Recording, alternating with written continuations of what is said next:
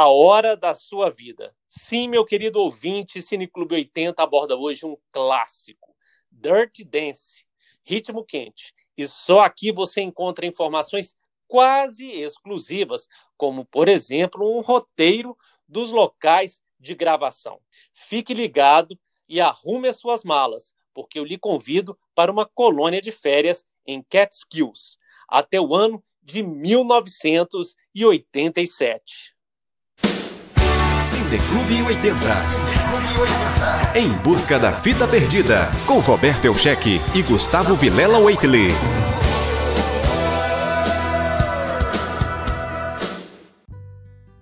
Dirt Dance, Ritmo Quente aqui no Brasil. É um filme estadunidense de 1987 do gênero drama romântico e musical, dirigido por Emily Ardolino. O filme é protagonizado por Jennifer Grey no papel de Frances Baby Hosman, uma jovem que se apaixona pelo instrutor de dança Johnny Castle, Patrick Swayze, durante as férias em um resort. O filme foi baseado na adolescência da roteirista Eleanor Bergstein, que originalmente escreveu um roteiro para o filme It's My Turn, com Michael Douglas, em 1980, mas que acabou criando uma nova história para o filme que viria a ser Dirty Dance. Chamando então o meu companheiro Gustavo Waitley. Olá, Gustavo. Olá, Roberto. Tudo bem, meu querido? Tudo bem. O Gustavo, eu sei que esse filme é um filme muito querido para você, mas no momento certo tenho considerações a fazer. É, como a gente sempre faz aqui no Cine Clube 80, elogiar o que tem que ser elogiado, criticar o que tem que ser criticado. Obviamente, o filme tem seus problemas, levando em consideração que ele é um filme dos anos 80 e a história se passa em 1963, ou seja, na década de 60. Mas, mesmo assim, eu acho que isso não tira os grandiosos méritos do filme. Esse filme, é, você fazendo uma análise mais profunda, como a gente vai fazer mais para frente, você percebe que ele tem muitos pontos positivos, ele tem uma densidade na sua história que vale a pena ser resgatada e vale a pena ser reassistida hoje em dia. Ele ainda é um filme que funciona muito bem e que narrativamente e historicamente enquanto filme, enquanto entretenimento mesmo, ele ainda é muito bom. E revendo o filme, Gustavo, olha, eu não quero, gente, longe de ser repetitivo, Gustavo, mas isso é algo recorrente em Hollywood. De novo, vemos uma atriz adulta fazendo papel de jovenzinha. E onde estão os adolescentes, os pré-adolescentes de Hollywood? Porque a, a protagonista, a Jennifer Grey, ela tinha 27 anos interpretando uma menina de 17.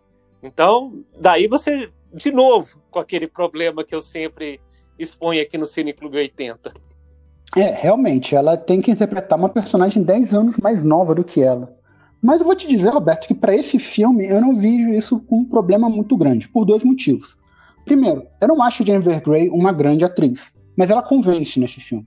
Ela tá bem nesse filme, como ela estava bem também em Curtindo a Vida Doidado e Amanhecer Violento. Apesar dela não ser uma grande atriz, ela cumpre bem os papéis dela. Ela consegue passar uma certa ingenuidade de uma adolescente de 17 anos.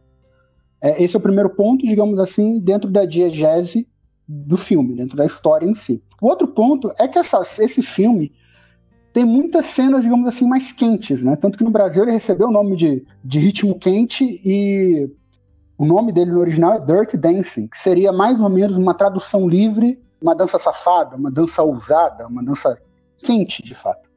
Então, acho que por causa disso, talvez, se fosse um, um, um, uma atriz realmente adolescente, pudesse ser um pouco mais complicado. Eu acho que ficaria.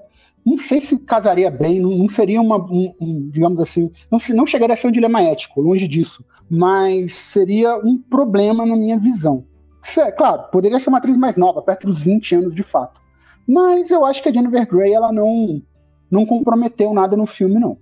Agora, ô Gustavo, eu gostei muito da história, né? E assim, o que eu gosto muito desses filmes, vamos chamar assim, musicais, é que eles, no ápice deles, é que tocam, é diferente do que foi Footloose, porque a música principal tocou logo no começo, mas no fim do filme é, vem aquele ápice com aquela música, vamos dizer assim, impactante, né? Nós vamos falar um pouquinho sobre essa música, inclusive ela concorreu ao Oscar e ganhou, né? Já estou contando aqui uma, uma curiosidade, que ela ganhou o Oscar de melhor canção origi original e um Grammy é, por melhor dueto. Tudo bem, você gostou da atriz, acha ela uma atriz mediana, mas ela funcionou, mas eu achei ela muito morna para baixo eu achei ela meio. Assim, não estou querendo é, ser tão pejorativo, mas eu achei ela meio sonsa no filme. E eu não era o papel dela. Eu acho que ela podia. Faltou charme, sabe? Aquele quando você sente que. Eu achei meio sem sal. Principalmente alguns momentos que ela tá ali ensaiando uma dança sozinha. Eu falei, que cena chata, que eu achei um pouco sem sal. Vem cá. O que, que ela faz aqui? Ela veio comigo. Ela tá comigo. Eu trouxe as melancias. Não acredito que disse isso. Trouxe as melancias. Concordo, ela, ela é uma atriz um pouco sensal, digamos assim. Ela, ela é meio morna, por isso que eu falo, ela é uma atriz mediana. E eu acho que aqui tem um contraste muito grande, porque o que falta nela, digamos, de carisma, de sex appeal, por assim dizer, sobra, transborda no Patrick Swayze. O Patrick Swayze, sempre que ele aparece, ele consegue roubar a cena com uma facilidade imensa. Numa, e nem é por causa da, é, da falta de carisma na Jennifer Grey. É porque ele é muito carismático, ele é muito bom ator e ele é muito, ele é muito imponente pela própria atuação dele, pela habilidade que ele tem, pelo carisma que ele tem. Então, fazendo essa comparação, a Jennifer Grey fica ainda um pouco mais para baixo, digamos assim, fica um pouco mais morna. Já que você falou no, no, Patrick Swayze, eu queria só comentar, porque quase não tivemos ele né, nesse filme, porque o Val Kilmer e o Billy Zane foram cotados para o filme. O Kilmer não aceitou o convite e Zane não era suficientemente um bom dançarino. E é aí que eu acho que a escolha assim foi perfeita, o papel era para ele. Não, eu não conseguia ver outra pessoa ali, da, outro ator ali da época que não seja o Patrick Swayze? Hum, não tem como. Até porque o Patrick Swayze ele também é dançarino profissional. E segundo o irmão dele, né, ele dança muito melhor do que é mostrado no filme, inclusive. E parece que, por mais que teve outras escolhas, ele não era a primeira escolha. Eu acho que é impossível você imaginar esse filme sem Patrick Swayze. É impossível você conseguir visualizar aquela história e aquele personagem sem ser o Patrick Swayze. Parece que foi feito para ele esse personagem de tão bom que ficou, de tão é, um casamento tão perfeito entre personagem e ator que houve ali. Eu acho excepcional. Uma das melhores coisas foi o Val Kilmer não ter aceitado, né? E ainda bem que o Billy Zane não dança muito bem para esse papel ficar com o Patrick Swayze, porque ele já era um ator bem consagrado na época. Ele já tinha feito Amanhecer Violento e outros filmes de grande repercussão nos anos 80. Mas é aqui que fica selado o nome do Patrick Swayze como um grande é, ator, como um grande dançarino e como um grande cantor. A gente, eu vou, vou contar essa história mais para frente, que é uma boa curiosidade também. Mas eu quero retomar um pontinho antes do que antes de entrar em mais curiosidades, Roberto, que é sobre o que você comentou dos filmes, digamos assim, musicais.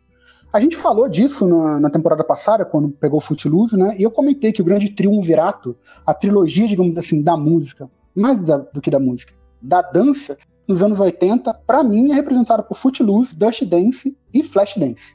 São os três maiores filmes onde a temática da dança ela não é o principal, mas ela é essencial nesse filme, tá? Porque no Footloose e no Flashdance a dança de fato ela é o principal do filme.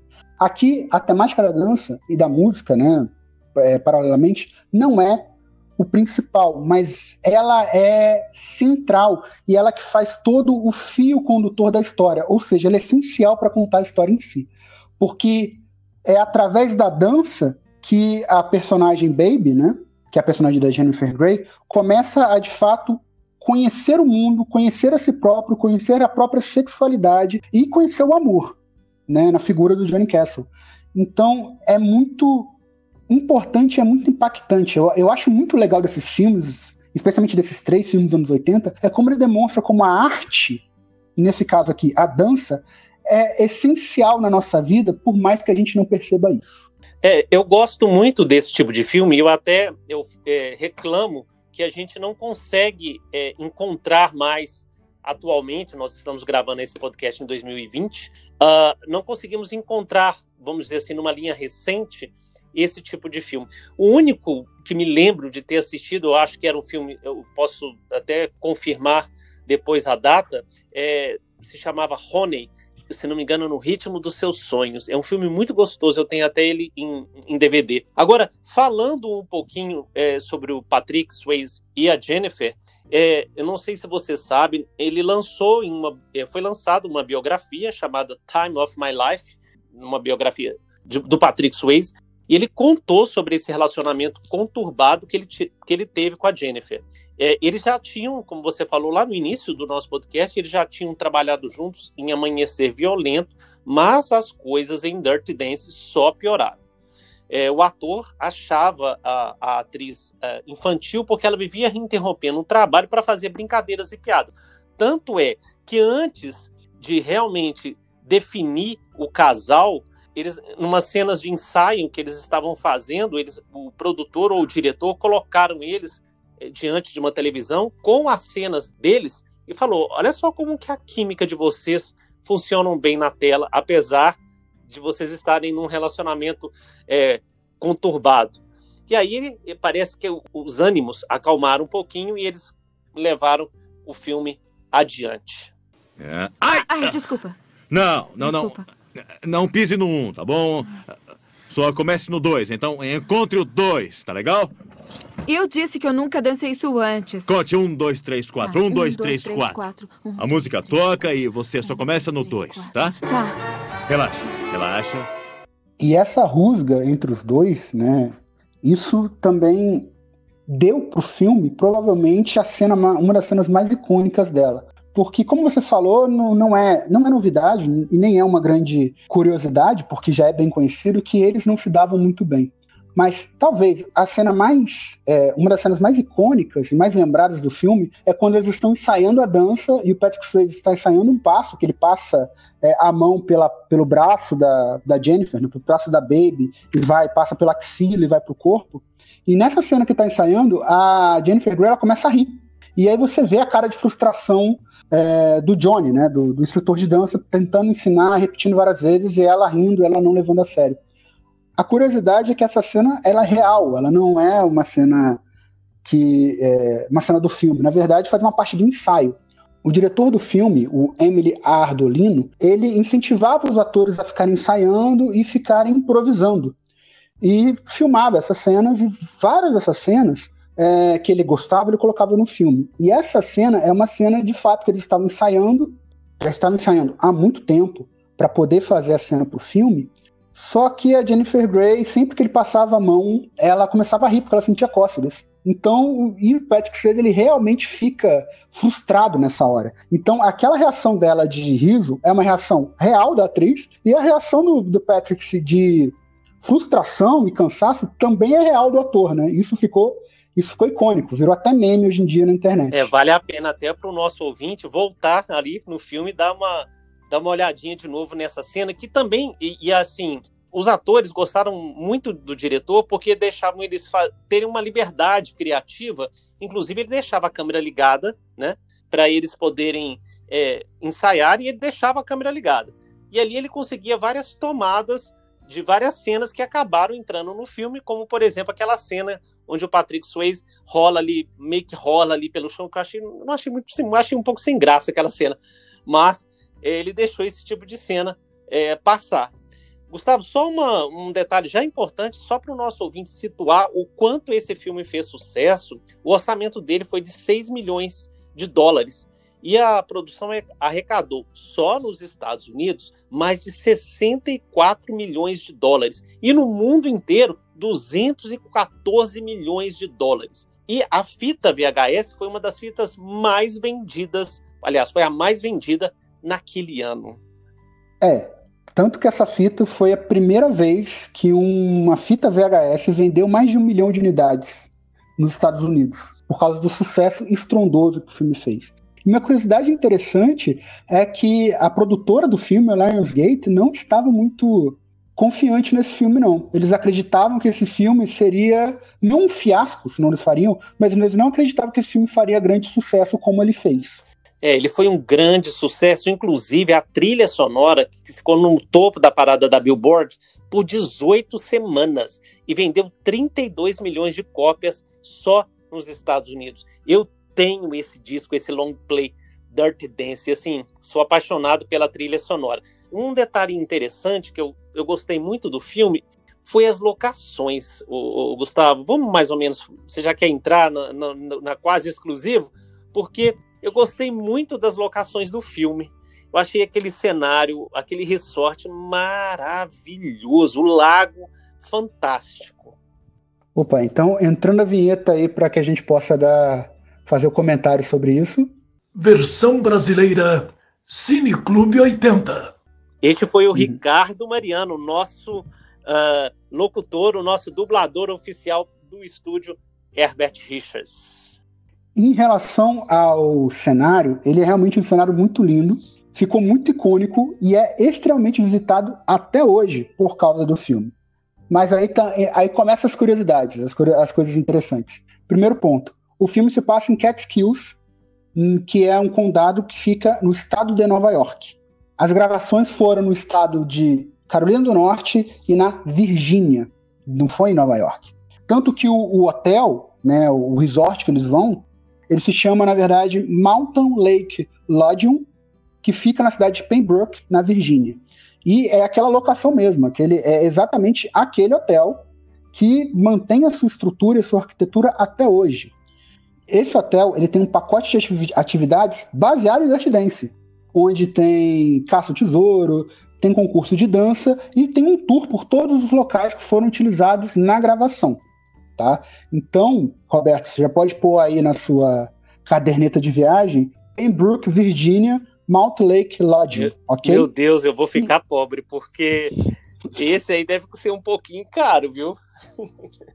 Pode ser, mas quem tiver curiosidade, quem tiver vontade de conhecer, este ano, né, que é pós-pandemia, obviamente, né, estamos em 2020 no meio de um, de um contexto de pandemia ainda, porém, o lago onde se passa, onde se passa aquela cena, talvez uma das cenas mais famosas do filme, que é quando eles estão testando a dança, eles estão treinando, ensaiando e ela tem que fazer um pulo e ele tem que para ele segurar ela, eles vão treinar na água, porque é mais fácil treinar na água. Então eles vão treinar dentro de um lago.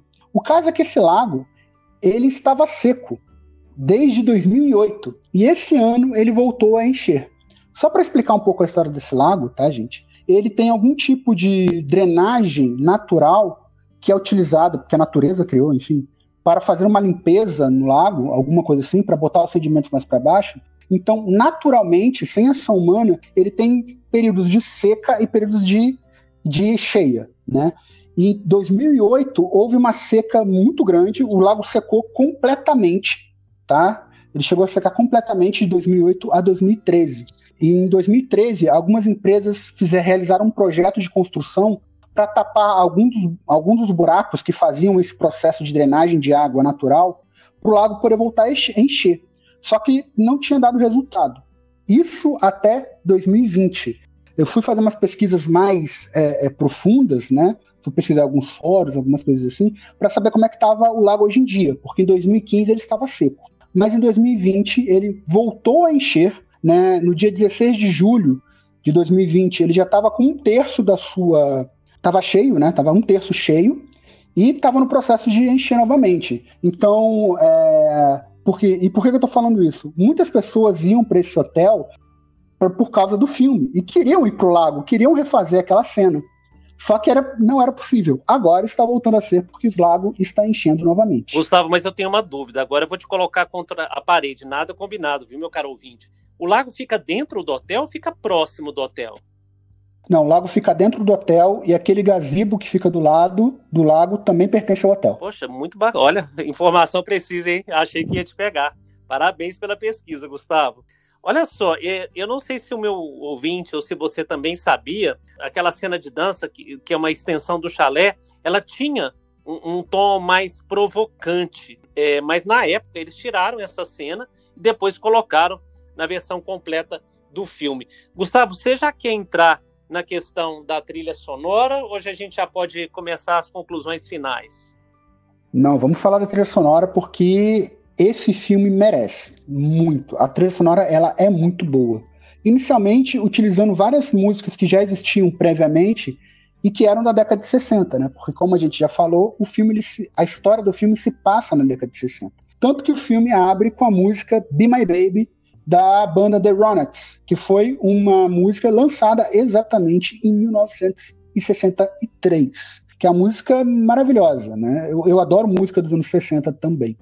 Eu sou um pouco é, suspeito para falar.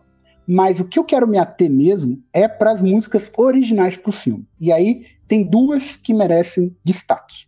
A primeira é que eu quero falar, e não é a grande música que todo mundo conhece. É a She's Like the Wind, que é uma música que toca no final, mais para perto do final do filme, na hora que o Johnny está indo embora do hotel.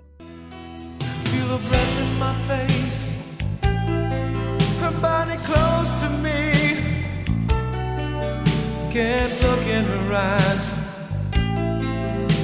She's out of my league. Just a fool to believe I have anything she needs. She's like the wind. Tem duas curiosidades muito interessantes sobre esse filme. A primeira é, ela ficou, ela atingiu a terceiro, terceiro lugar no ranking da Billboard daquele ano como uma das músicas mais tocadas. Mas a parte interessante de verdade é que o Patrick Swayze compôs essa música. Ele é um dos compositores da She's Like the Wind, junto com o Stacy Widlets. E ele compôs essa música, na verdade, em 1984, para um filme chamado A Volta por Cima. Só que ela não entrou na Volta por Cima e a música ficou engavetada. Aí utilizaram ela na trilha sonora de Dirty Dance. E por que, que eu falei que ele está cantando no filme? Porque quem canta, meu caro ouvinte, é o Patrick Swayze. Essa é a única música que ele compôs e cantou de forma profissional na vida dele. E, e, está lá, é ele cantando, ele que compôs e ele que cantou a música, é a voz dele. Muito filme, boa, tá? por sinal. E ele se mostra. Muito boa, Gustavo. Muito boa mesmo. E ele demonstra que ele é um ótimo ator, dançarino e cantor. Agora, em relação à grande música, aquela que todo mundo conhece, meus caros ouvintes, se vocês têm mais de 30 anos, vocês já ouviram essa música na vida de vocês umas 300 vezes. E quem tem menos de 30, com certeza também já ouviu ela em algum momento, porque ela é muito repetida, ela é muito tocada.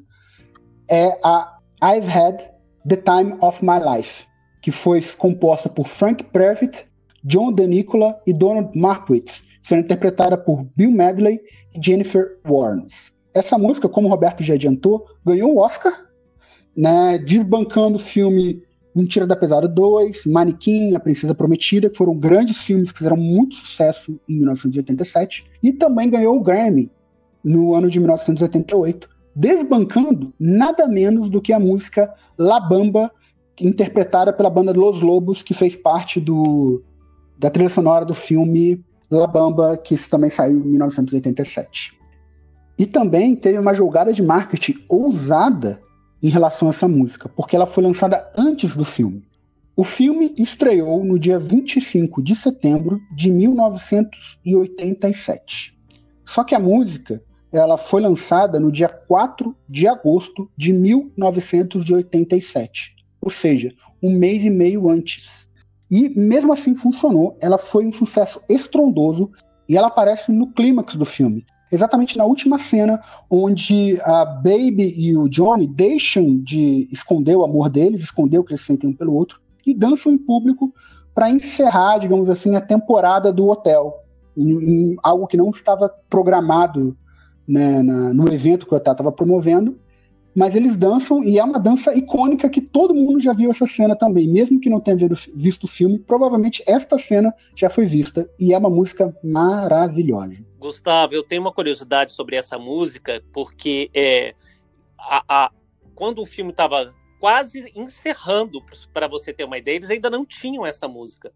E os diretores e produtores correndo atrás, qual música que a gente vai colocar? Eles se arriscaram também muito. Qual música a gente vai colocar aqui no filme?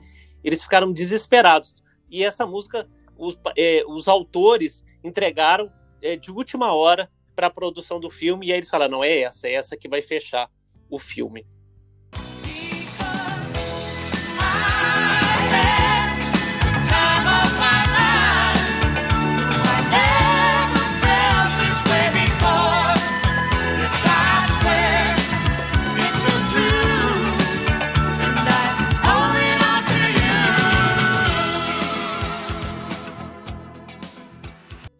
Uh, eu queria fazer, é, falar um pouquinho é, sobre essa questão do que eu acho que a gente até tem falado pouco nos últimos podcasts, que eu acho que é, existe algo em Dirty Dance que o impede de envelhecer.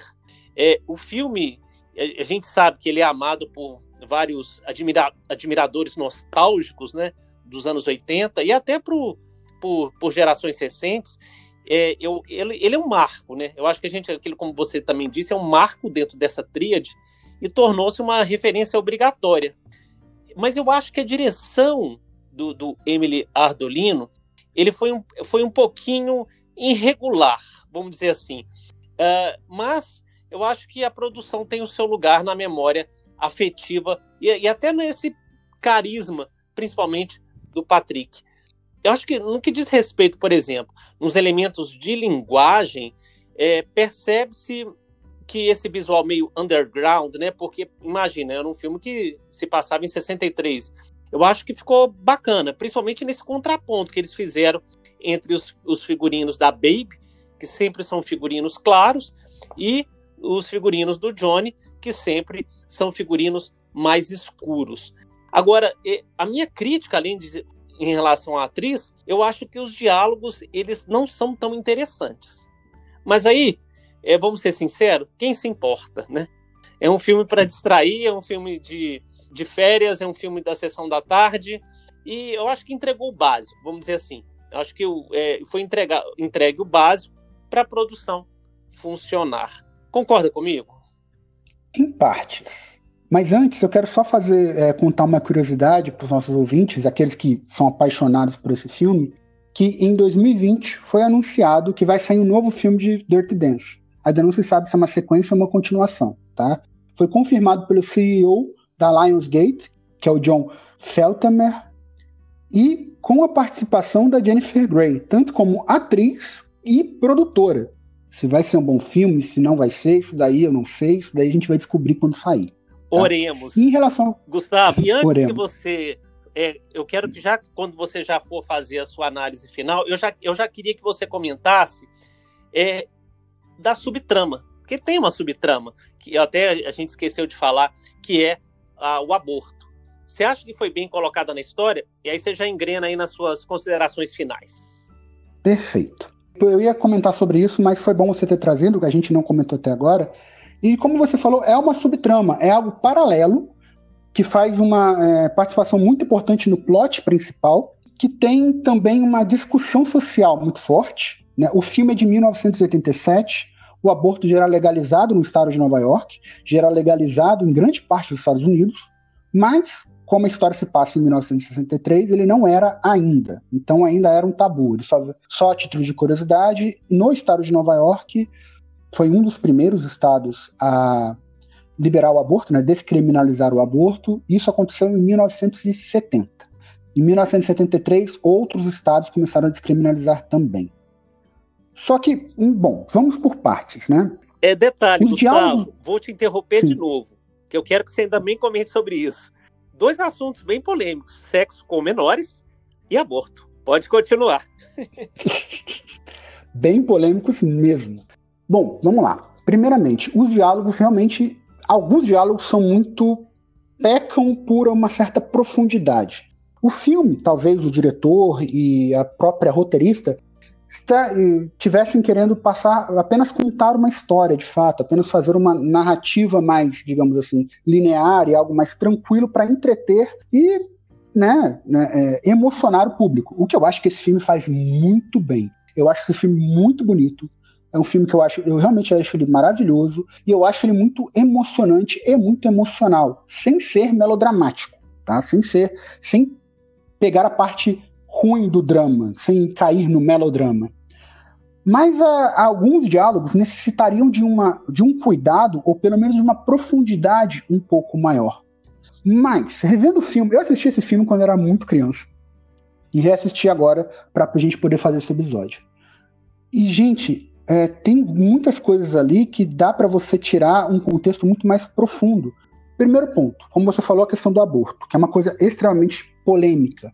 É, para quem não sabe, é, para quem não viu o filme, tem uma personagem que é a parceira de dança do John Castle, que é a Penny Birfley, que é interpretada pela atriz, atriz dançarina e cantora também, Cynthia Rhodes, onde ela está grávida. Ela fica grávida, no começo do filme ela já começa o filme grávida, só que a condição dos, das pessoas que trabalham no hotel, que fazem a parte do entretenimento, como dança, música, coisa assim, não é uma condição financeira muito boa. Então ela quer abortar.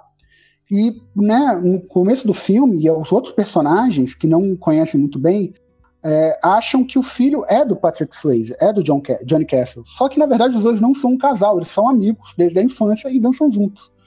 O filho é de outro personagem do que está no, que tá no filme também, que é o Robbie, que é um estudante de medicina de Yale que faz, né, que durante o verão trabalha para levantar dinheiro para pagar a faculdade, mas é, por causa disso que não é dito, fica um mal entendido muito grande. E é uma coisa muito polêmica e é uma questão muito, muito complicada, mas que eu acho que o filme trata até de uma forma. Primeiro, ele trata de uma forma secundária, porque não é o ponto principal, mas eu também não acho que eles são levianos no assunto. Eles poderiam ter um pouco mais de cuidado? Poderiam. Mas é, eu não acho que seja tratado de forma leviana. E por que, que eu falo que ele é importante para a trama principal? Eu quero só porque fazer um adendo, Gustavo. Desculpa te interromper, porque senão eu esqueço, meu caro ouvinte. Eu, eu interrompo muito o Gustavo. Eu só queria fazer um adendo. Quando você fala que é, tudo bem, não é uma trama que compromete tanto a trama principal, é, é uma subtrama. É, em nenhum momento, e eu achei isso interessante, em nenhum momento e a julgamentos do que essa garota fez. Acontece só uma frase do pai da Baby que fala que, porque é, pra, só para situar o nosso ouvinte, quem empresta o dinheiro e sem saber que ela ia fazer um aborto é a Baby, eu acho que por inocência, empresta o dinheiro que ela tinha pedido para o pai, para essa garota fazer o aborto, e aí depois ela passa mal e o pai da Baby, que é médico, vai lá socorrê-la. E a única frase que ele usa para, vamos dizer assim, condenar, ele fala: o meu dinheiro foi usado para isso, ou alguma coisa nesse sentido. Você está certo quando diz que essa. Eles, eu acho que eles não foram tão levianos. É, é até porque eles não poderiam entrar dentro tanto de uma dentro de uma trama, sendo que o assunto principal era outro. Exatamente, como você já, como você falou, e isso é importante para o que eu ia explicar. Obrigado, Roberto. Sempre que você vier trazer um, uma observação, uma análise dessa, pode me interromper sem problema nenhum. A gente está aqui num bate-papo. Pode deixar. Mas é importante porque quando o, o, ela faz o aborto e ela passa mal, porque teoricamente iria um médico que iria fazer isso, mas o cara não era médico nada, ele simplesmente fez o aborto e deu errado, ela tem uma hemorragia, é, ela quase morre e a Baby chama o pai para cuidar dela, ele cuida dela, ele trata ela muito bem, tá? E, e, como você falou, a única frase foi essa que ele falou pra Baby, porque ele tinha quando a Baby pediu dinheiro, ele perguntou: "É para alguma coisa legal?" E a Baby mentiu, falou que não era. E, e naquela época o aborto era ilegal. Então foi apenas isso, mas ele trata ela muito bem, tanto que no final do filme a Penny agradece, eles têm uma cena onde eles se abraçam, né? É, já pro final do filme. E, ou seja, ele não fez nenhum tipo de julgamento é, moral em cima dela por ela ter feito isso. O julgamento que ele faz, e aí acredito eu que é por conta de, de proteção, né, o pai querendo proteger a filha, foi em cima do Johnny, porque ele acredita que quem é o pai da criança é o Johnny e que é, ele não quis assumir alguma coisa assim, que ele obrigou ela a fazer o aborto. Mas, então fica Gustavo, esse mal entendido. Tudo bem, mas eu acho que a Baby não sabia que era um aborto. Eu acho que tá, tá ali subtendido que ela não sabia que era um aborto. Ela descobre isso depois. Não. Não, perfeito, tudo bem. É, tanto que quando ela vai falar que não é, ela mentiu, ela não sabia, ela fala não de uma forma meio assim, sem ter certeza, que ela não sabia o que, que ela ia fazer com o dinheiro. Né? Exatamente. Né? Mas aí, voltando para o que eu estava falando, o... ele acha que o Johnny é, então ele faz um, julga... um pré-julgamento em cima do Johnny, como o Johnny como se fosse um mau caráter. E o Johnny está muito próximo da filha dele. Então tem aquela questão é, é, de proteção da filha, né? Mas isso é um mal entendido. Então ele não quer que a filha se envolva com o Johnny, porque acha que o Johnny é um mau caráter por ter engravidado a outra e obrigado ela a fazer um aborto. Enquanto a Baby acha que o pai não quer que ela se envolva com o Johnny porque o Johnny é pobre. Ah, Johnny, eu vim aqui porque o meu não, pai. Não, não, não. O seu pai salvou a vida dela. Eu não poderia fazer uma coisa dessa, sabe? A, a, a razão de me tratarem como nada é que eu sou nada. Isso não é verdade. Johnny, você é tudo. Então, é, por isso que eu falo, essa subtrama ela é importante para o plot principal, que é quando cria a primeira, digamos assim, distensão, a primeira briga, discussão entre o pai e a filha. Porque até então o filme mostra que a Baby era a filha favorita, né? eles têm outra filha, né? Eles têm a Lisa, só que a Baby e o pai eram muito apegados, só que a partir desse momento eles se separam. E aí até a outra filha fala, a Lisa, né, que a outra filha vira e fala: "Ah, não, você tá com inveja porque o pai tá passando mais tempo comigo do que com você". Depois que, que aconteceu isso. Então, ele é importante para essa para essa cisma. E a Baby também acha, né, que o pai não quer que ela fique com o Johnny, que ele que se envolva com o Johnny porque ele, porque ele é pobre. O que no final demonstra que não é nada disso. Ele descobre que, na verdade, não era o Patrick Swayze, não era o Johnny, que era o pai da criança, era o outro personagem, que ele tinha até em alta conta, e esse outro personagem estava dando em cima da Lisa, né, da irmã da Baby, e né, ele ia dar um dinheiro para ajudar a pagar a faculdade, depois tira quando descobre que foi ele que fez o que ele, que é o cafajeste. Robin, boa sorte na faculdade. Puxa, muito obrigado por ter tratado da Penny. Todos nos metemos em encrencas assim. Como é? Ah, pensei que a Baby tivesse dito. Olha, não tinha certeza. Quer dizer, Penny disse, mas esse tipo de garota vai com qualquer um, então é. Né, e as coisas. E o filme termina bem no clímax, ele termina de uma forma aberta. Eles ficaram juntos, não ficaram, enfim. Foi um, um namoro de verão. Em relação a outro ponto, e aí eu acho interessante, como você falou, sexo com menor de idade, esse assunto polêmico, muito polêmico, né? Menor de idade, é, o ideal é você crescer e amadurecer completamente. Mas eu acho que esse filme tem uma coisa que aí eu faço um paralelo um pouquinho com o Lucas. Enquanto o Lucas ele está descobrindo o primeiro amor dele, o que de fato o sentimento de amor, aqui é, a Baby está descobrindo o amor e a paixão, e também a, a, a sua própria sexualidade. Tanto que na primeira cena que ela entra no local onde os trabalhadores ficam, e eles estão fazendo uma festa, a festa deles é completamente diferente da festa do hotel principal. As danças são muito mais eróticas, muito mais sexualizadas, por assim dizer. Eles dançam de fato agarrados, homens e mulheres. E ela se sente é, um peixe fora da água. Ela vê aquilo e fica paralisada. E a partir do desenvolvimento do filme, ela vai se liberando mais, ela vai se conhecendo mais. Então, por que, que eu acho também que isso não foi tratado de uma forma leviana? Eu acho que, e como filme, é, a história ela é a história real da escritora, da roteirista. Ela quis contar de fato a descoberta da sexualidade, do amor e da paixão de uma adolescente de 17 anos que está prestes a ir para a faculdade, está prestes a se formar no ensino médio.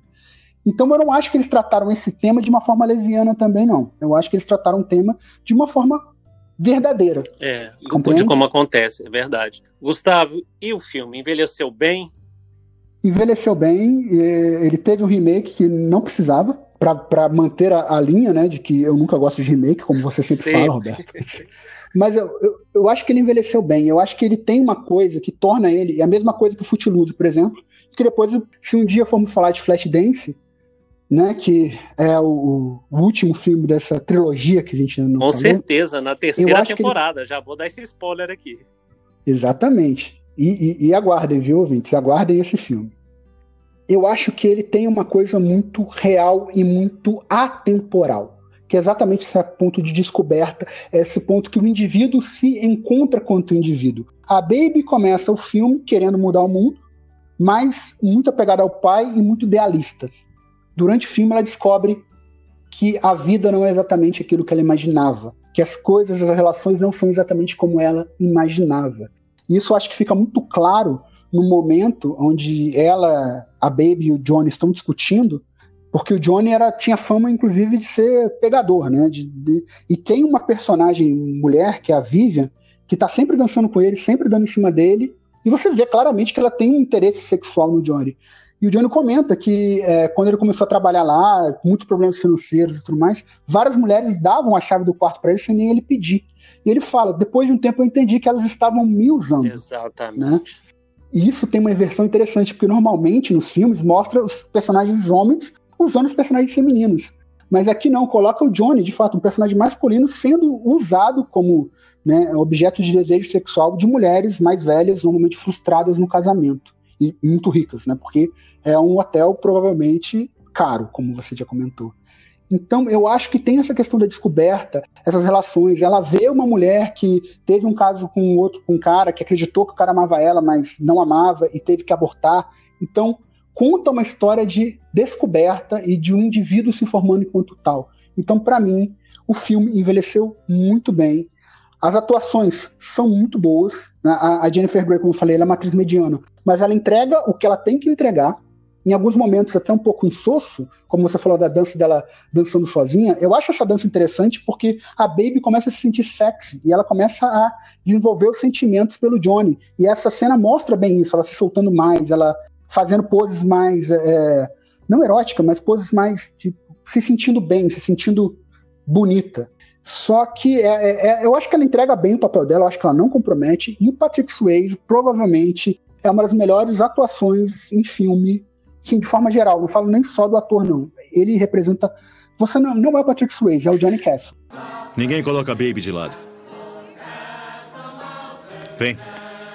É, Gustavo, é, eu acho que o nosso ouvinte, com certeza, ele repara quem gosta mais do filme que a gente analisa ou não. Não que eu não goste, também não que eu não estude, que eu não estude sobre o filme. Mas quando a gente gosta, a gente olha assim nos milindres.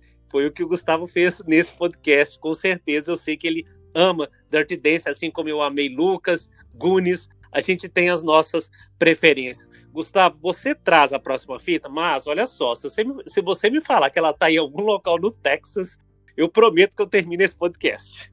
Não, não, não. Essa fita, na verdade, Roberto, não vem nem nos Estados Unidos. Ela estava numa caverna na Austrália. Moba, que, olha, Poxa, muito bacana, hein? Mais um filme australiano aqui na segunda temporada. Bom, nem imagino qual seja, mas eu, tenho, eu confio no seu bom gosto. Gustavo, muito obrigado. Muito obrigado, Roberto. Forte abraço para você, forte abraço para os nossos ouvintes. Nos procurem nas redes sociais, arroba Cineclube80 no Instagram e Cineclube80 no YouTube. Eu nunca conheci alguém como você. Você olha para o mundo e quer melhorar. Ou se alguém se perde, você encontra. Se alguém sangra. Eu chamo meu pai. É, eu sou muito corajosa. Como você disse. Tive que ter muita coragem para ir até ele. Olha aí. Você não tem medo de nada. É? Eu? É... Eu tenho medo de tudo. Eu tenho medo do que vi, eu tenho medo do que fiz, de quem eu sou. Mas mais do que tudo, eu tenho medo de sair daqui e nunca mais sentir na minha vida o que eu sinto o que eu sinto quando eu estou com você?